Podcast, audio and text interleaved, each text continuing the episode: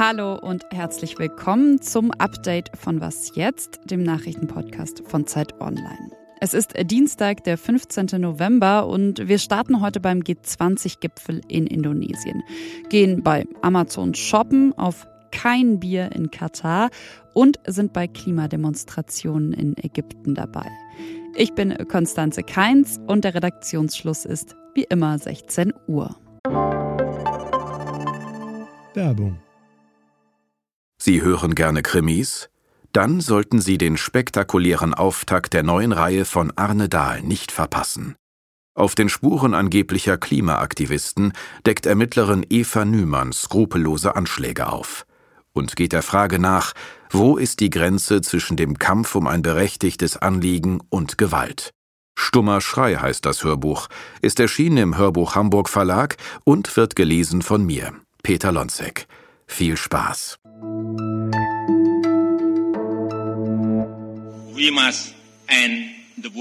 Wir müssen diesen Krieg beenden, sagt der indonesische Präsident Joko Widodo zum Auftakt des G20-Gipfels auf Bali. Und er warnt, die Welt dürfe nicht in Teile gespalten werden.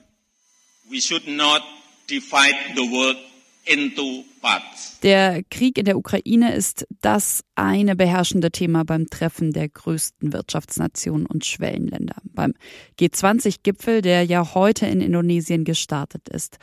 Und dort gibt es überraschend viel Einigkeit, verkündet jedenfalls Kanzler Olaf Scholz heute. Es ist gut und richtig, dass sich hier abzeichnet, dass äh, klargestellt wird, dass dieser Angriffskrieg nicht akzeptiert werden kann und dass wir gleichzeitig klarstellen, dass der Einsatz von Atomwaffen nicht in Betracht kommt. Auch der russische Außenminister Lavrov hat zwar bestätigt, dass die G20-Abschlusserklärung praktisch fertig sei, von Konsens aber hat er nicht gesprochen. Der Westen habe versucht, Formulierungen in diese Erklärung einzuschmuggeln, die implizieren würden, alle G20 würden Russlands Haltung verurteilen, hat er gesagt. Per Video war auch der ukrainische Präsident Zelensky zugeschaltet. Er hat davon gesprochen, dass der Krieg jetzt enden müsse und könne. Dafür müsse Russland seine Truppen abziehen und die territoriale Unversehrtheit der Ukraine wiederhergestellt werden. Ausführlicher über den G20-Gipfel auf Bali und über die Rolle Lavrovs geht es morgen früh nochmal bei Was Jetzt. Schon jetzt empfehle ich Ihnen also die Folge mit meiner Kollegin Munja Mayborg.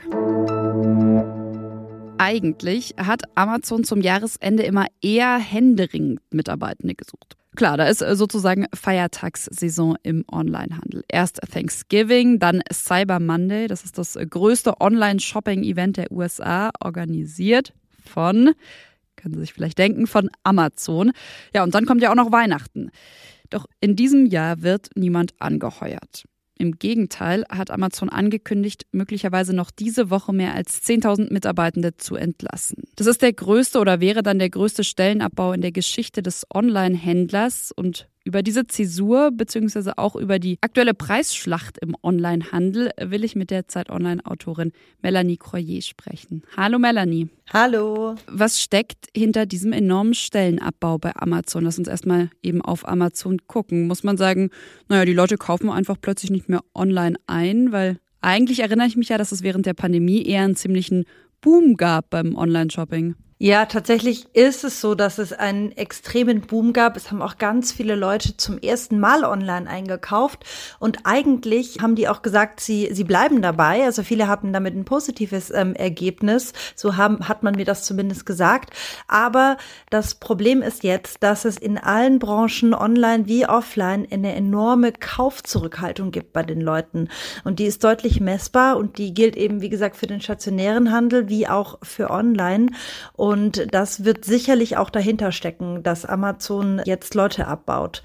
Aber viel schlimmer noch als die Kaufzurückhaltung ist wohl für die meisten Händler die Energiekrise. Das belastet die wirklich. Es ist einfach ganz schön teuer, auch so, so eine Logistikbetriebe aufrecht zu erhalten.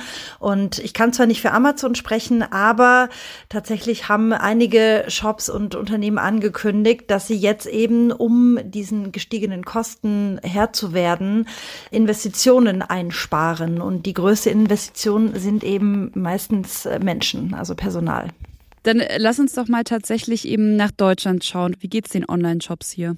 Das kommt ganz auf die Sparte an. Es gibt ähm, welche, bei denen läuft es wirklich überhaupt nicht gut. Klamotten, Fashion, Möbel. Äh, wir wissen zum Beispiel von Home24, dass die eben volle Lager haben und der hat auch gesagt, es läuft richtig, richtig schlecht gerade oder ist sehr herausfordernd.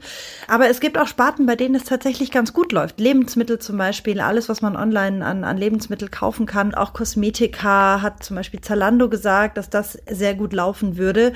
Und von daher kommt es so ein bisschen drauf an, wo es gut und schlecht läuft. Und die versuchen auf jeden Fall jetzt eben auch was zu tun. Wenn du sagst, sie versuchen was zu tun, was versucht denn die Branche? Generell muss man erstmal sagen, dass der Onlinehandel es gewöhnt ist, mit Schwankungen umzugehen. Das heißt, die sind es gewöhnt, auf, auf Nachfrage und Angebot zu reagieren. Aber zum Beispiel Zalando hat mir gesagt, dass die Leute aktuell viel mehr nach Schnäppchen suchen. Und äh, das haben die bisher schon immer gehabt. Die haben immer so eine Sale-Sparte. Aber das bauen sie einfach gerade so ein bisschen mehr aus äh, und sagen, so können sie darauf reagieren.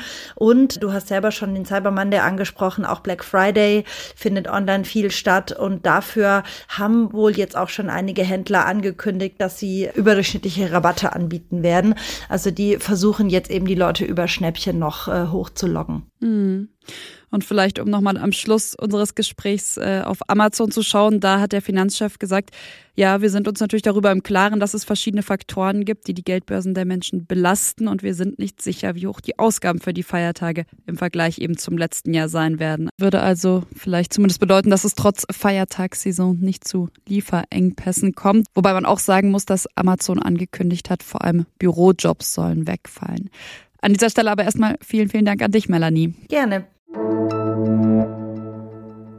Gestern hat mein Kollege Moses Fendel an dieser Stelle gesagt, obwohl uns eine Hörerin geschrieben hat, wir berichten zu viel über die Klimakrise, schauen wir heute wieder nach Ägypten.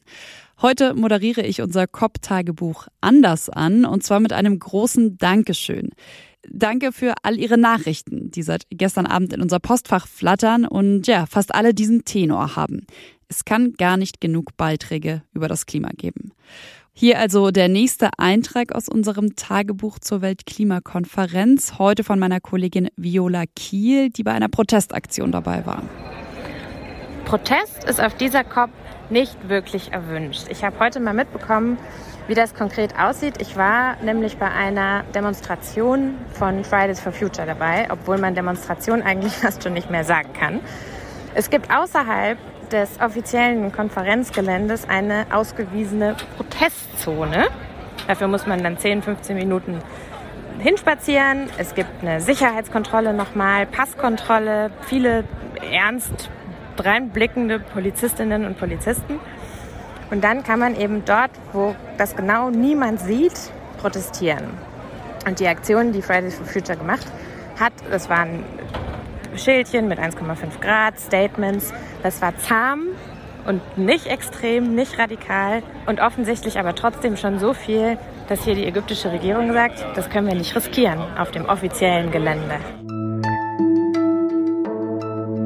Was noch? Eigentlich standen rund um die Fußballstadien in Katar schon, ja, ich nenne sie mal Bierbuden.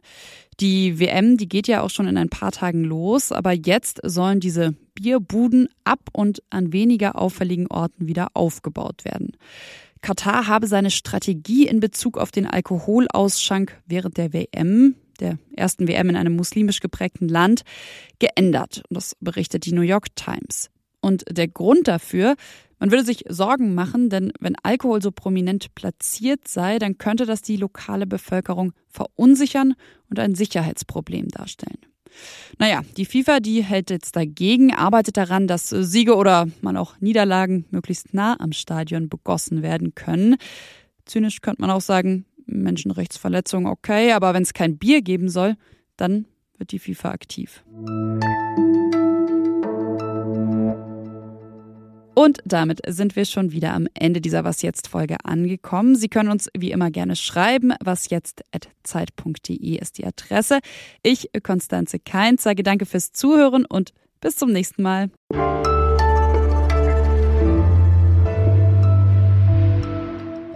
Was bestellt für Weihnachten? Hast du den Onlinehandel schon unterstützt, wenn man das so formulieren will? Ich bin eher Team Last-Minute-Käufer. Das heißt, ich werde mich da wahrscheinlich dann im Dezember drum kümmern und ähm, ja, vermutlich online.